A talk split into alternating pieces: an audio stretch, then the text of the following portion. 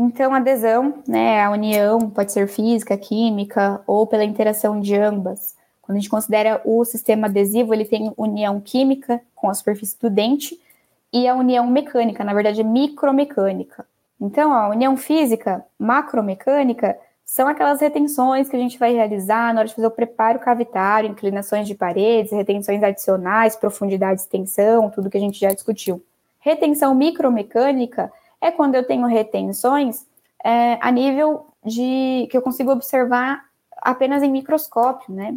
Então, aí significa a infiltração do adesivo nos túbulos dentinários. E união química é a troca iônica entre material e estrutura dental quelato de cálcio, a quelação, né, que o CIV faz com o dente, por exemplo.